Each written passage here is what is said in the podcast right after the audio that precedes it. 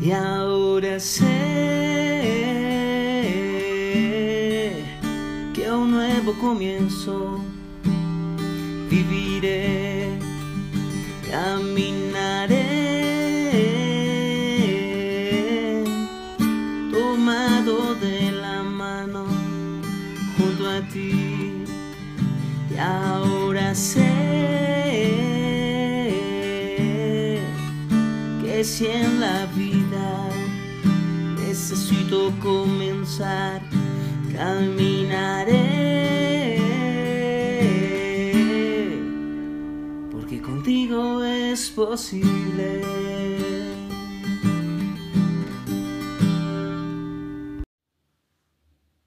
Iglesia, Casa de un Nuevo Comienzo, con la pastora Elizabeth Rodríguez. Porque si en la vida necesitas comenzar de nuevo, con Dios es posible. Casa de un nuevo comienzo. Casa de un nuevo Casa de un nuevo comienzo. casa de un nuevo de un nuevo comienzo. Casa Casa de un nuevo comienzo. Casa de un nuevo comienzo. De un nuevo comienzo. Casa de un nuevo comienzo. Muy buenos días, amada iglesia. Dios les bendiga. Qué gusto poder estar en esta mañana nuevamente y poder compartir con cada uno de ustedes el mensaje que Dios tiene hoy para nuestras vidas. Agradecida con Dios por todo este tiempo en el que nos ha sostenido y nos ha sustentado y nos ha llevado cada vez más a conocerle. Amén. Dios les bendiga. Qué bueno encontrarnos. Quisiera preguntarles a ustedes si alguna vez han escuchado nombrar la nueva secta que se creó o la nueva religión que se creó en donde el foco de la devoción, el foco de la entrega y de toda la adoración eh, era, ya podemos decir, era un ser humano común y corriente, un ser humano como usted y como yo. Y cuando les diga el nombre, ustedes ya rápidamente lo van a identificar, porque se trataba nada más y nada menos de Diego Armando Maradona, un futbolista argentino que tuvo un gran éxito en su carrera futbolística, a tal punto que a pesar de todos sus errores, a pesar de todas sus faltas, a pesar de todos los escándalos y las cosas que surgieron a su alrededor, sus fanáticos se volvieron tan devotos a él que decidieron crear una religión, una secta, los maradonianos. Y ellos eh, hacían y hacen culto a Maradona en honor a todo lo que ellos eh, consideraban les había brindado con los éxitos y demás en, en el campo futbolero. Y yo me pregunto entonces, y quisiera que en esta mañana nos preguntáramos y nos pensáramos eh, si entonces hay más de una forma de hacer devoción, ¿sí? O hacia quién dirigir la devoción. Y por supuesto que sí, históricamente lo hemos podido ver a lo largo de la existencia humana, hemos podido ver cómo el ser humano siempre ha necesitado ser devoto a algo, ser tener una devoción a una deidad, a una experiencia, a algo. Cada cultura, cada, eh, cada sociedad ha tenido una devoción a, a diferentes medios y a diferentes divinidades. Pero usted y yo sabemos, y si estamos hoy convocados aquí, sabemos que no es la devoción correcta, porque la devoción correcta está centrada en quién? En nuestro Dios, creador del cielo y de la tierra. Por esa razón quiero que hoy pensemos un poco en ese concepto de, bueno, ¿qué sería entonces la devoción? Y haciendo un poco de, estudio de esta palabra, hubo como dos, dos conceptos o dos formas de, de, definir lo que me llamó la atención. Uno hacía referencia a la entrega total, ¿sí? La devoción como una entrega total. Pero también había otra que lo mencionaba como una irresistible atracción irresistible atracción hacia quién o una entrega total hacia quién, hacia una deidad, hacia una experiencia mística, hacia una idea, hacia una persona. Sin embargo, insisto que hoy nosotros vamos a hacer una exposición de la palabra y vamos a hacer un análisis de nuestras vidas de la devoción correcta. Por eso este, este mensaje, este mensaje lo he titulado Devoción correcta. ¿La devoción correcta a quién? A Dios, a Dios. Pero usted y yo hoy debemos entonces preguntarnos, vamos a ver cómo podemos entonces nosotros verificar, cómo podemos verificar si realmente nuestra devoción es correcta o no.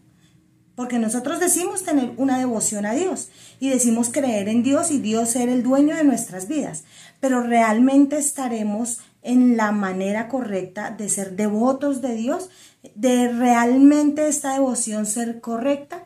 Así que hoy, a lo largo de la lectura que vamos a hacer en, una hermosa historia bíblica, eh, en una hermosa narración de la palabra, vamos a encontrar una oración, una oración que hizo un hombre en el marco de un contexto histórico del pueblo de Israel. Y, aquí vamos a encontrar, vamos a encontrar tres, vamos a encontrar tres evidencias de cómo verificar si, que nos ayudan a verificar si realmente nuestra devoción es correcta o no. Entonces me voy a permitir hacer la lectura, les invito a que me acompañen al libro de Esdras, capítulo 9, y vamos a estar leyendo del versículo 1 al versículo 15, la oración que hace allí eh, Esdras con el pueblo o en compañía del pueblo. Y quiero que me acompañe entonces Esdras capítulo 9 del versículo 1 al versículo 15 y dice así la escritura. Una vez realizadas estas cosas, los líderes judíos vinieron a verme y dijeron, muchos del pueblo de Israel e incluso algunos sacerdotes y levitas no se han mantenido separados de los otros pueblos que viven en esta tierra. Han adoptado las prácticas detestables de los cananeos, los hititas, los fereceos, los jebuseos, los amonitas, los moabitas, los egipcios y los amorreos. Pues los hombres de Israel se han casado con mujeres de esos pueblos y también les han tomado como esposas para sus hijos de manera que la raza santa se ha corrompido a causa de esos matrimonios mixtos. Pero aún, los primeros en cometer este ultraje han sido los líderes y los funcionarios. Al oír esto, me rasgué el manto y la camisa, me arranqué el pelo de la cabeza y de la barba y me senté completamente horrorizado. Entonces todos los que temblaban ante las palabras de Dios de Israel, del Dios de Israel, vinieron y se sentaron conmigo a causa de este ultraje cometido por los que habían regresado del desierto. Allí me quedé sentado totalmente horrorizado hasta la hora del sacrificio vespertino. A la hora del sacrificio me levanté de donde había estado sentado haciendo duelo con mis ropas rasgadas, caí de rodillas y levanté las manos al Señor mi Dios hice la siguiente oración. Oh Dios mío, estoy totalmente avergonzado. Me da vergüenza elevar mi rostro a ti, pues nuestros pecados se han amontonado tanto que son más altos que nosotros y nuestra culpa llega a los cielos. Desde el tiempo de nuestros antepasados hasta el día de hoy hemos vivido sumergidos en el pecado. Por esa razón nosotros Nuestros reyes y nuestros sacerdotes hemos estado a merced de los reyes paganos de la tierra. Nos han, nos han matado, capturado, robado y deshonrado tal como estamos hoy. Sin embargo, ahora se nos concedió un breve momento de gracia, porque el Señor nuestro Dios ha permitido que unos cuantos de nosotros sobreviviéramos como un remanente. Él nos ha dado seguridad en este lugar santo. Nuestro Dios nos ha iluminado los ojos y nos ha concedido un poco de alivio de nuestra esclavitud, pues éramos esclavos. Pero en su amor inagotable, nuestro Dios no nos abandonó en nuestra esclavitud por el contrario, hizo que los reyes de Persia nos trataran favorablemente. Él nos dio nuevas fuerzas para que pudiéramos reconstruir el templo de nuestro Dios y reparar las ruinas. Nos dio una muralla de protección en Judá y en Jerusalén. Ahora, Dios nuestro, ¿qué podemos decir después de semejantes cosas? Pues una vez más hemos abandonado tus mandatos. Tus siervos los profetas nos advirtieron cuando dijeron, la tierra en la que están a punto de entrar y poseer está totalmente contaminada por las prácticas detestables de los pueblos que las habitan. De un extremo al otro la tierra está llena de corrupción. No permitan que sus hijos se casen con los hijos de ellos. No tomen a las hijas de ellos como esposas para sus hijos. Jamás promuevan la paz y la prosperidad para esas naciones. Si ustedes siguen esas instrucciones, Serán fuertes y disfrutarán de las buenas cosas que la tierra produce y dejarán esta prosperidad como herencia a sus hijos para siempre. Ahora somos castigados por nuestra perversión y nuestra gran culpa, pero en realidad el castigo que recibimos es mucho menor de lo que merecemos, porque tú, Dios nuestro, has permitido que algunos de nosotros sobreviviéramos como un remanente. Sin embargo, aún así, otra vez estamos quebrantando tus mandatos y nos estamos casando con personas que cometen esos actos detestables. ¿Acaso no será suficiente tu enojo para destruirnos? ¿Para que ni aun este pequeño remanente sobreviva? Oh Señor Dios de Israel, tú eres justo, nos acercamos a ti con nuestra culpa, sin ser más que un remanente que ha escapado, aunque en semejante condición ninguno de nosotros puede estar en tu presencia. Amén. Qué hermosa oración. ¿Qué tal si en esta mañana le decimos al Señor que nos hable? ¿Qué tal si en esta mañana le decimos, Señor, háblame a través de tu palabra? ¿Qué tal si usted allí donde está, usted inclina su rostro y le dice, Señor, he leído tu palabra, ahora yo te pido que hables a mi corazón. Señor, hemos leído lo que está escrito y la narración que nos has dejado para poder disfrutar de una observación y de una exhortación y de una palabra y un mensaje claro para nosotros hoy. Yo te pido, Señor, que hables a la vida de tus hijos, de tus hijas, que hables a nuestros corazones y que esta palabra nos ayude a seguir avanzando hacia ese conocimiento de ti. En el nombre de Jesús, te doy gracias por tu palabra. Amén y amén.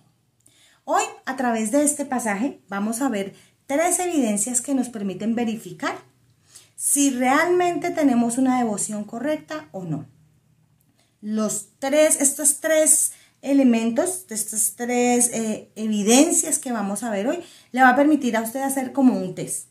Si usted dice, sí, chulito, vamos bien en nuestra devoción a Dios. Sí, chulito, vamos bien en nuestra devoción a Dios. Y un tercero, sí, chulito, vamos muy bien en ese camino de la devoción correcta. Una devoción correcta hacia nuestro buen Dios. ¿sí? Entonces, les invito para que podamos aquí a partir de este pasaje encontrar y encontrarnos en esa relación con Dios y cómo es que nosotros realmente, si realmente tenemos una entrega total a Dios y una irresistible atracción hacia Dios y es lo más importante, porque puede pasar que nuestra devoción sea incorrecta y tal vez nuestra devoción esté centrada en otros aspectos de nuestra vida en las circunstancias de nuestra vida, en personas que están en nuestra vida y realmente no estén centradas en Dios a la manera que creyéramos porque somos decir, porque somos cristianos. Entonces vamos a ver el día de hoy la primera, la primera evidencia de esa devoción correcta. Y la primera evidencia la he llamado emoción.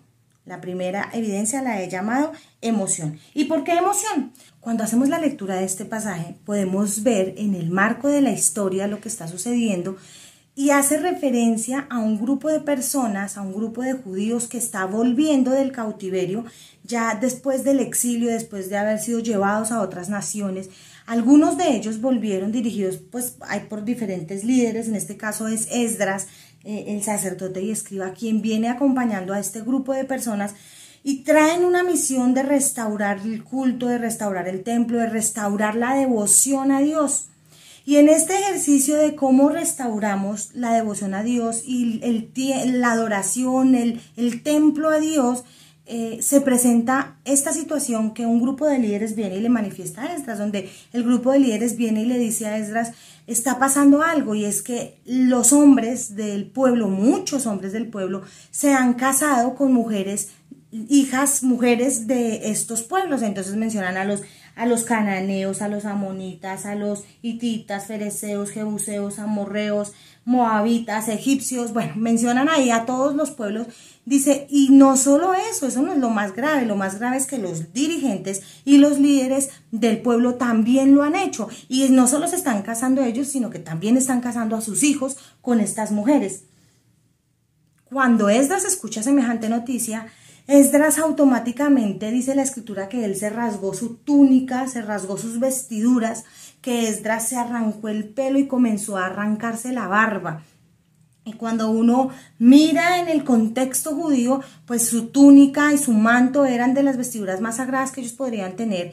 Y para que las rasgara era porque realmente sentía que habían sido ultrajados en lo más profundo de sus convicciones y de su esencia como humanos. Cuando ellos tomaban la decisión de arrancarse en el pelo y arrancarse la barba, era una manera extrema de mostrar la frustración tan profunda y la angustia tan profunda que les el arrepentimiento tan profundo que les estaba suscitando la situación que estaba pasando. Esdras automáticamente hizo eso cuando se enteró de lo que estaba pasando y todos los que estaban allí lo pudieron evidenciar, ¿sí? Incluso mm, podemos leer en el mismo texto, leímos, ¿no? Cómo muchos se quedaron allí con él y tomaron la misma actitud que él. Tal vez otros también se rasgaron sus vestiduras, tal vez otros también se empezaron a arrancar el cabello, empezaron a tener esa, esa postura de profunda frustración. La palabra lo describe, Esdras lo describe como completamente horrorizado, había horror, había angustia. hay versiones donde lo menciona como angustia, ¿sí? Estaba tan profundamente triste, otras versiones lo, lo mencionan así, la tristeza profunda que tenía Esdras frente a lo que estaba sucediendo se convirtió en la manera de expresar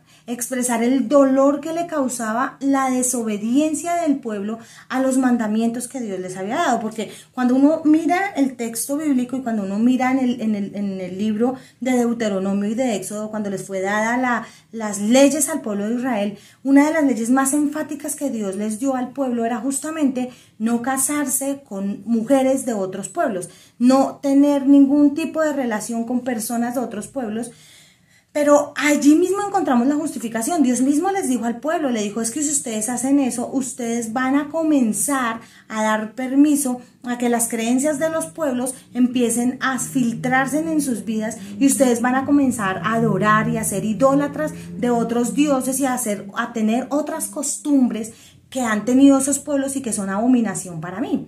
Fue la razón por la que Dios les dijo a ellos que no podían casarse, no tanto por la no combinación de las razas, porque digamos que genéticamente tenían unos linajes muy similares, era un, linaje semítico muy similar, pero la esencia de, la, de, esa regla y de ese mandamiento dado por Dios al pueblo de Israel estaba justamente en el cuidado de la espiritualidad del pueblo. Y por eso cuando Esdras se entera de lo que está haciendo el pueblo, Esdras entra en un profundo estado de tristeza y todo el mundo puede ver la expresión de sus emociones, la expresión de su, de su emoción frente a esta falta que el pueblo había cometido.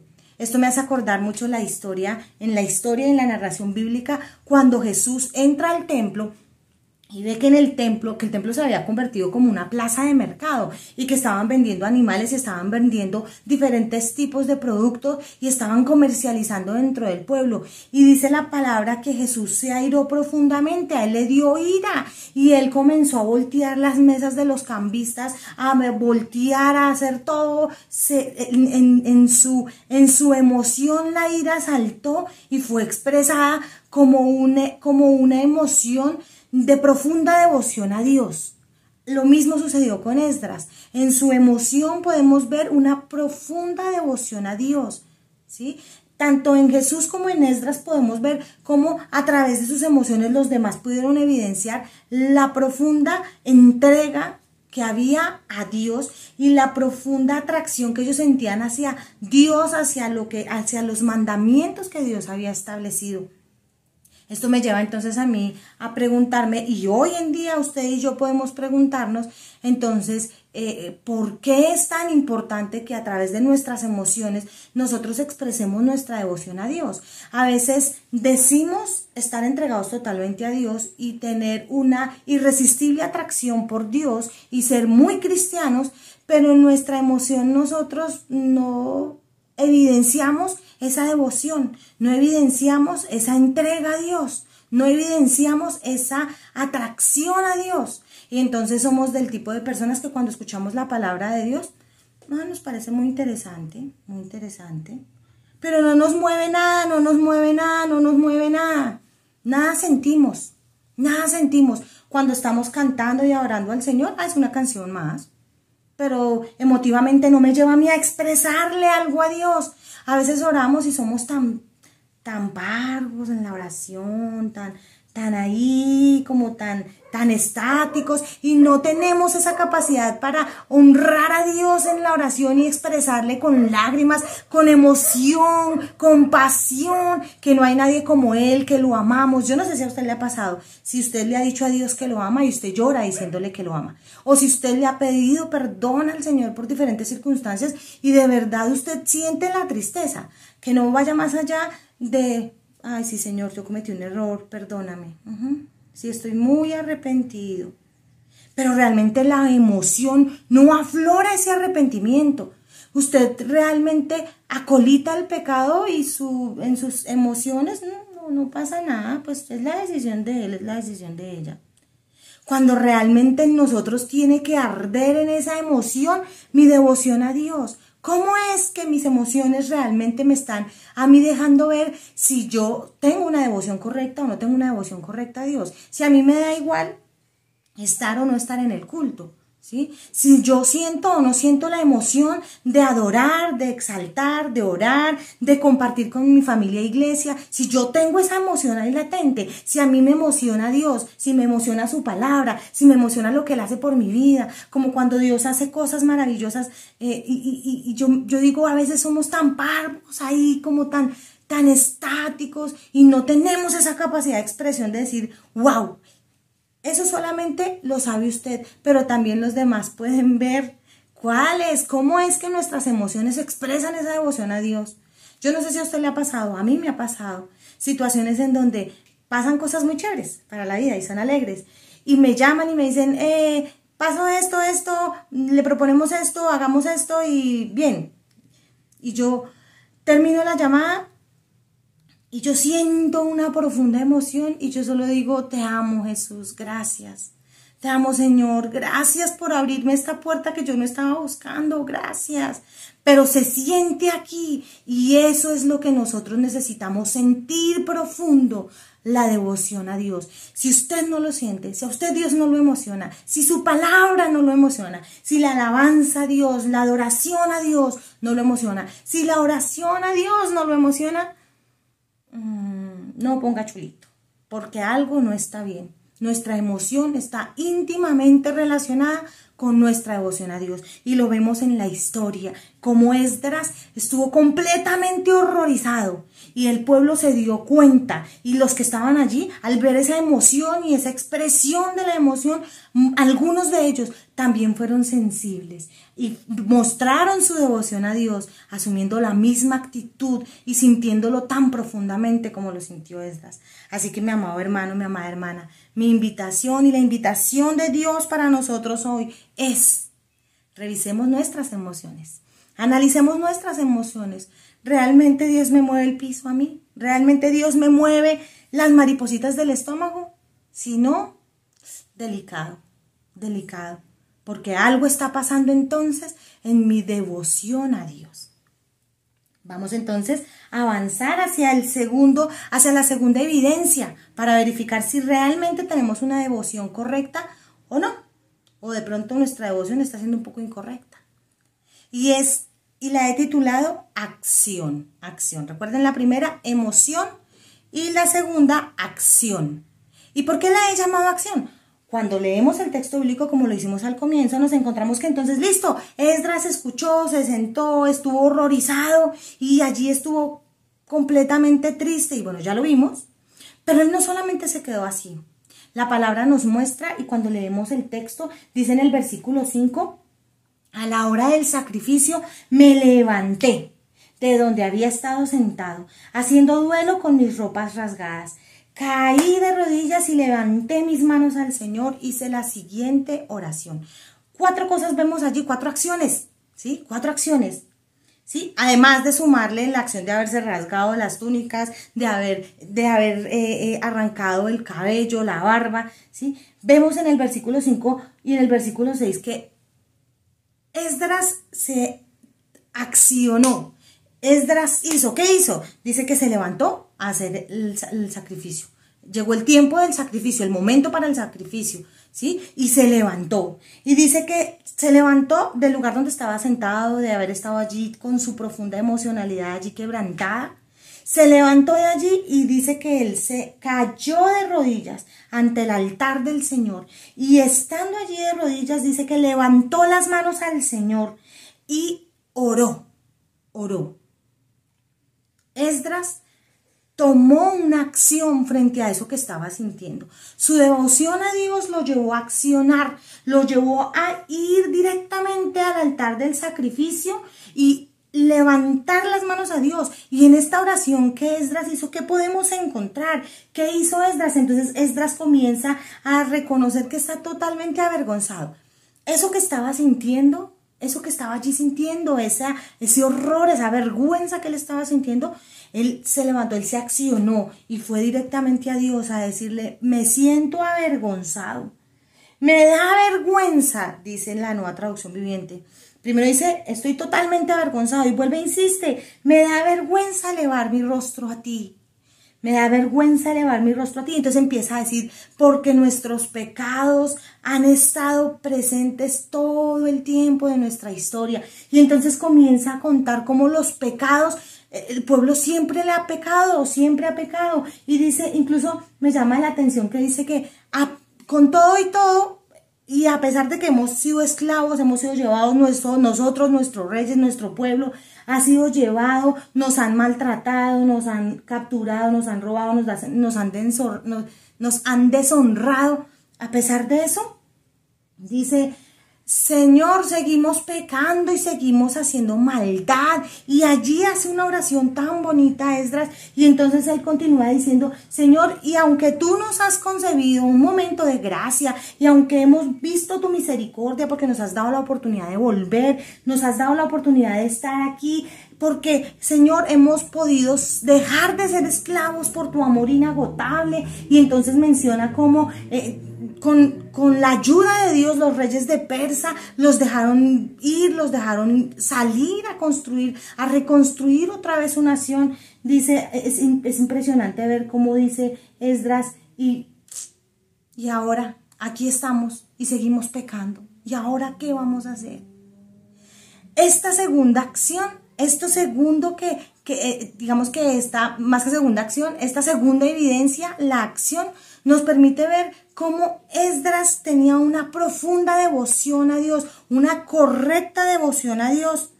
Ah, ¿Será que nosotros a través de nuestras acciones, al igual que como Esdras, podemos verificar si nuestra devoción es correcta a Dios o no? Si nuestra devoción a Dios realmente nos mueve a hacer las cosas o no. Esto me hace acordar un poco al muy conocido reformista Martín Lutero. No sé si ustedes recuerdan el episodio, ¿no? Allí en Alemania en el siglo XVI, cuando él comienza a estudiar la escritura, siendo, haciendo parte de la iglesia católica, él comienza a estudiar las escrituras y él comienza a darse cuenta que hay cosas que, mm, mm, cosas que iban en contra de lo que dice la escritura. Y él estuvo en su tiempo de meditación y en su tiempo de estudio y él sacó 95 tesis que fue y pegó en la iglesia, en las puertas de la iglesia, las pegó allí. Y fue como una protesta, no fue como, fue una protesta, de ahí surge el protestantismo, fue una acción, una acción que todas las personas que estaban allí pudieron ver. Seguramente, al igual que Esdras, Martín Lutero también pudo haber tenido muchas emociones en la medida que descubría cómo se estaba engañando al pueblo con las indulgencias y bueno, tantas cosas, cómo se le estaba diciendo mentiras al pueblo. Él pudo haber sentido muchas emociones, pero no se quedó solamente con las emociones, sino que se accionó, como hizo Esdras. Martín Lutero se accionó y lanzó las 95 tesis y las pegó en la puerta de la iglesia. Y bueno, allí comienza toda su, todo su exilio y toda su, también toda su persecución y todo lo que pasa. Porque allí él eh, hizo, tomó la decisión de decirle a la gente que los habían estado engañando, que las cosas no eran como decían. Y no solamente la pegó allí, no, la historia nos cuenta que él envió esas tesis y esas cartas las envió a los obispados, a los diferentes dirigentes de la Iglesia Católica diciéndoles, ustedes están equivocados, ustedes están enseñando mentiras. Yo me pregunto, usted y yo, ¿cómo, cómo mostramos y cómo evidenciamos esa devoción correcta a Dios. ¿Cuáles son las acciones que nosotros hemos tenido que tomar y determinantemente hacer cosas para demostrar que Dios es lo más importante para nosotros? ¿Cuáles son esas acciones que nosotros hemos decidido tomar y esas cosas que hemos decidido hacer para darle el primer lugar a Dios en nuestra vida? Para hacer que Dios sea lo más importante. Si usted y yo nos accionamos más por otras personas, por otras circunstancias, por otras oportunidades que por Dios, quiero que sepa mi amado hermano y mi amada hermana que nuestra devoción está embolatada, que nuestra devoción a Dios está ahí como medio enredada, porque realmente mi devoción a Dios y mi entrega a Dios y esa irresistible atracción por Dios me tiene que llevar a tomar decisiones contundentes, decisiones claras, oportunas, accionarme, que otros puedan ver que realmente Dios sí es lo más importante para él, que realmente sí Dios es lo más importante para ella. Porque Dios termina siendo, Dios termina siendo el centro de mi acción. Que a mí me mueva más Dios que la protesta pública. Y yo, a mí me gusta la protesta y bueno, estamos en el marco de, de, todo este suceso que estamos en el país eh, y, y que me uno a muchas cosas, pero realmente, realmente, a veces es muy triste ver que hay muchos cristianos a quienes se les ven más acciones por esas cosas que por Dios. Y creo que es un llamado bonito el que Dios nos hace hoy. Y es que mis acciones realmente demuestren mi devoción a Dios. Que realmente mis actos demuestren que Dios es lo más importante para mí. Que los demás, mis vecinos, mis familiares, todas las personas, mis compañeros de trabajo puedan decir, ay, es que Él sí es cristiano de verdad. Es que Él sí ama a Dios. Y no que usted vende a Dios por cualquier peso. No que usted cambie a Dios por cualquier centavo. No que usted cambie a Dios por cualquier relación sino que siempre Dios sea lo más importante y frente a eso me acciono. Y entonces todas mis acciones, mi conducta de vida siempre está centrada en Dios, en lo que Dios quiere de mí, en lo que Dios demanda de mí que realmente así como hemos podido ver a muchas personas apoyando la protesta social, así como hemos podido también ver a muchas otras personas apoyando al Estado y al gobierno, usted y yo seamos de esas personas que más allá de mostrar esas circunstancias, mostremos a Dios en medio de todas las cosas, que nuestra devoción a Dios se vea reflejada en esas acciones que a diario tomamos, que a diario tomamos, que nos levantemos, que nos esforcemos, que adoremos a Dios, que hagamos como hizo Esdras, que nos levantemos, oremos, clamemos a Dios, exaltemos a Dios sobre todas las cosas, que los demás puedan ver nuestras acciones centradas en Dios, porque Él es el centro de nuestra devoción. Es la segunda forma en la que podemos ver y que usted y yo podemos decir allí, sí, chulito. Todo el tiempo, todo el tiempo yo estoy esforzándome por accionarme en devoción a Dios, en la lectura de la palabra, en la oración, en el ayuno. Estoy participando, estoy haciendo, porque me acciono de acuerdo a mi devoción, que es mi devoción a Dios. Él es el centro de mi devoción, amén. Así que, mi amado hermano, mi amada hermana, preguntémonos hoy, ¿qué debo hacer?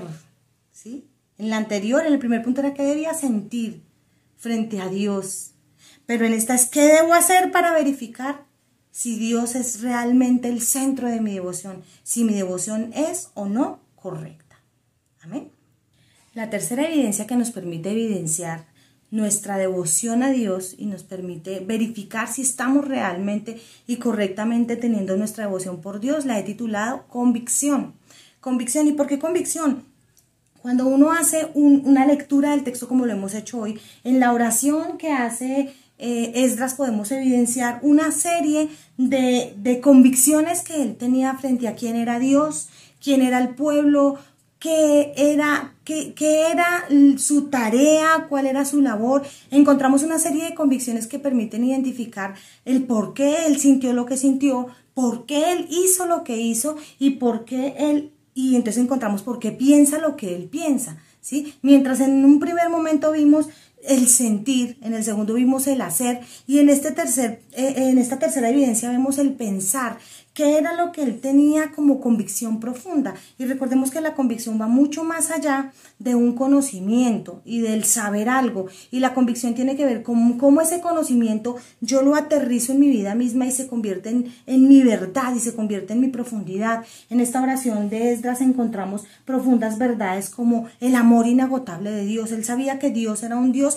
que tenía un amor inagotable, una misericordia eterna y que por la gracia de Él era que ellos habían podido volver. Además, Él también mencionaba en la oración que era Dios quien les fortalecía, que era Dios su fortaleza mencionaba un poco, me llama mucho la atención la convicción que Esdras tenía frente al pecado, por ejemplo, en donde el pecado para Esdras era un asunto gravísimo, no era algo de mediar con pañitos de agua tibia y ya, sino que él tenía una profunda convicción frente al pecado y además no solamente que él le daba la seriedad que tenía que darle al asunto, sino que además en ese reconocer que era gravísimo lo que estaba sucediendo con el pueblo, él no solamente él, reconoce que ellos están faltando, sino que él, él se suma y él dice, nosotros hemos pecado, aunque él no se había casado con una mujer de otro pueblo, él dice, nosotros hemos fallado. Se me hace muy similar a la oración que hicieron el profeta Daniel y, y Nehemías también, cuando dicen, nosotros fallamos, nosotros hemos pecado. Una convicción profunda que tenía Esdras era que el pecado no solamente daña a la persona que lo comete, sino que también daña a las personas que están alrededor, ¿sí? Que el pecado, este pecado no solamente afectaba a quienes se habían casado con esas mujeres, sino que era un pecado que iba a seguir dañando al pueblo además, porque él, como lo vemos en, en la oración que él hace, él dice cómo por mucho tiempo el pueblo siempre cometía el mismo pecado y lo seguían cometiendo, que finalmente eran pecados que los llevaba a la idolatría, a una devoción incorrecta, ¿sí? A ser devotos de manera incorrecta. Y Esdras, en su profunda convicción, él reconoce que ahora, ¿y ahora qué vamos a hacer? Ahora qué vamos a hacer si ya hemos sido castigados por este tipo de pecados y seguimos actuando igual, Dios de misericordias, Dios de misericordias. Y a mí me llama la atención cómo él lo menciona. Y él dice en el versículo 15, oh Señor Dios de Israel, tú eres justo, nos acercamos a ti con nuestra culpa. ¿Sí? Entonces vemos como ese sentimiento, esa acción, ¿cierto? Esa emoción, esa acción. Y, y, y se pueden develar a partir de esa profunda convicción que tenía detrás de quién era Dios para él porque él reconocía que Dios era justo, por eso él se acercó y él reconoció su maldad en, y la maldad colectiva que había y dice, eh, Dios, entonces le dice, Señor Dios de Israel, eres justo, nos acercamos a ti con nuestra culpa sin ser más que un remanente que ha escapado, aunque en semejante condición ninguno de nosotros puede estar en tu presencia pero él sabía quién era Dios. Él tenía una profunda convicción de lo que era Dios para su vida.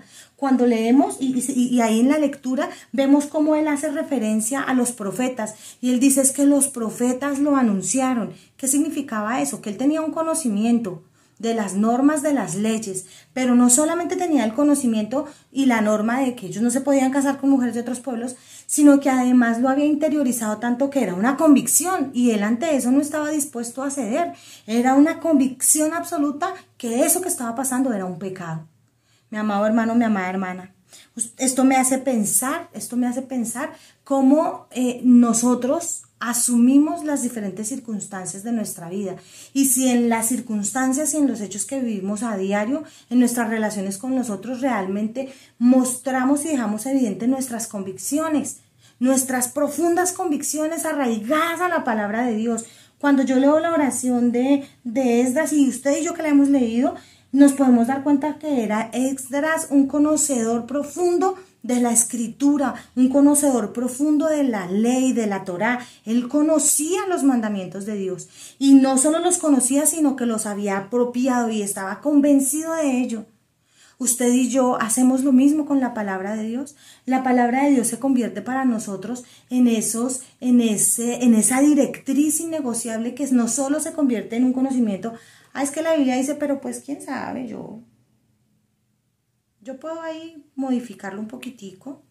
Realmente la palabra de Dios deja de ser más que conocimiento para nosotros y se, y se convierte en una profunda convicción, en una convicción inquebrantable que usted no está dispuesto a mediarlo con nadie. Esa es la tercera evidencia de si nuestra devoción a Dios es correcta o no. Pero si usted y yo somos de los que a, media, a medio pelo y a media circunstancia que nos pase, a media situación difícil o, o, situación que nos pone ahí como en un dilema moral o ético, vamos moviendo lo que dice la escritura y como que lo vamos dejando de un ladito y como que bueno, pues allá la Biblia dice, pero no, es que yo pienso que tal cosa. Yo le invito para que usted analice su devoción a Dios. ¿Está usted en el lugar equivocado tal vez? Así como la propaganda. ¿Usted está en el lugar equivocado de devoción? ¿Realmente usted sí es un creyente devoto a Dios? Este, este año el Señor nos ha venido hablando, ¿no? Y vamos sumándole, le vamos sumando y le sumamos al conocimiento dominio propio y al dominio propio le sumamos entonces la constancia y a la constancia entonces le sumamos eh, la devoción a Dios, ¿sí?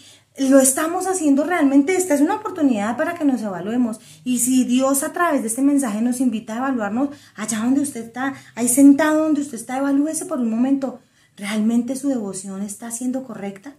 Usted está en el lugar indicado, usted está actuando con, de la manera apropiada, usted está viviendo su devoción. Recordemos que la devoción es esa entrega total, sin medidas, esa irresistible atracción. Usted así está atraído por Dios, por su palabra, que usted no está dispuesto a mediar con nada ni con nadie lo que dice la escritura. O fácilmente usted es de los que apague y vámonos, lo cambio cada vez que puedo, cada vez que quiero, cada vez que lo necesito. Es un fuerte llamado a nuestras vidas, cómo es que vivimos esta fe, cómo es que realmente nuestra devoción a Dios está, si está enfocada correcta o incorrectamente, y de pronto más bien somos devotos o al trabajo, o a los hijos, o al cónyuge, o a las finanzas, o a mi casa, o a mis cosas, o a mi carro, ¿a qué somos más devotos que a Dios? Que Dios nos ayude, porque si hay emociones que laten más fuertes por otras cosas que Dios, si hay acciones que hacemos más latentes por otras cosas que por Dios, y si hay convicciones que definitivamente están mucho más arraigadas a otras cosas, a las ideologías de este mundo y a las cosas de este mundo que a Dios, pues entonces analicémoslo y pidámosle al Señor que nos perdone, que nos ayude a ser realmente devotos de Él, que nuestra devoción esté realmente centrada en Él y que en su palabra y en nuestra comunión con Él encontremos esa, esa irresistible atracción, esa entrega total, que sea Él el que nos atraiga totalmente y no otras cosas ni otras circunstancias. Así que mi amado hermano, mi amada hermana, yo quiero invitarle para que allí donde usted está incline su rostro, incline su rostro y si usted hoy dijo, no, a mi Dios no me mueve el piso. No, yo no hago nada por Dios usted dice, no, mis convicciones están como embolatadas, esta es la oportunidad para que usted le diga, Señor, perdóname. Dígale allí con sus propias palabras, Señor, perdóname.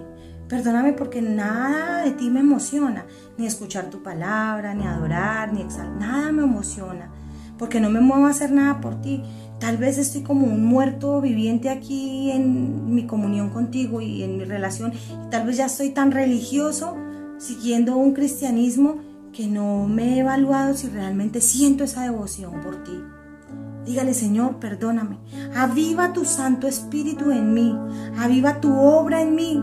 Que así como Jesús vivió, así como Jesús anduvo en el mundo, mostrándote con toda la pasión, yo pueda seguir el ejemplo de Jesús Dígalo allí en su oración, que así como Jesús expresó en sus emociones y en su emocionalidad, yo también pueda seguir el ejemplo de Jesús.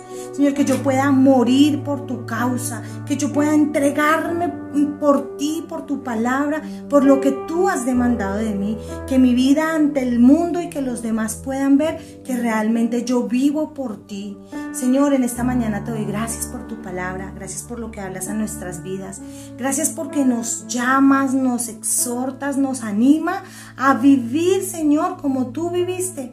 Gracias porque a través de la obra de Jesús en la cruz, nosotros hoy podemos, Señor, tener las pruebas más contundentes para anclar nuestro corazón, para vivir en devoción a ti, que nada nos mueva de ti, que siempre el centro centro de nuestra vida, el centro de nuestra oración, de nuestra entrega, el centro de nuestra atracción seas tú. Y que Señor, a través de ti podamos vivir y podamos emocionarnos contigo, podamos apasionarnos por tu presencia. Señor, que podamos esforzarnos por vivir centrados en ti, que podamos accionarnos en ti y actuar con convicciones profundas, Señor. Te doy gracias por tu palabra, gracias por lo que ministras a nuestros corazones. Ayúdanos, ayúdanos a tener y a vivir por el camino correcto de la devoción, que seamos, Señor, hijos apasionados por ti, hijos apasionados por tu causa, apasionados por tu presencia, en el nombre de Jesús. Te doy muchas gracias, Señor, por la bendición de poder contar contigo. Amén y amén. Amén. Dios nos bendiga. Qué bendición poder hoy confrontar nuestra vida y poder acercarnos a Dios con esa profunda devoción, con esa profunda entrega. Que este mes, que es el mes de seguir creciendo, de comenzar de nuevo con devoción, sea un mes en donde cada vez que escuchemos las píldoras, que cada vez que escuchemos el mensaje, los mensajes que Dios traiga a nuestra vida, nuestra, nuestra devoción a Dios cada vez sea más y más y más profunda, que nuestra relación con Dios se vea así como se veía la relación de Jesús con el Padre, una profunda devoción, una entrega total. Amén. Dios les bendiga, muchas bendiciones.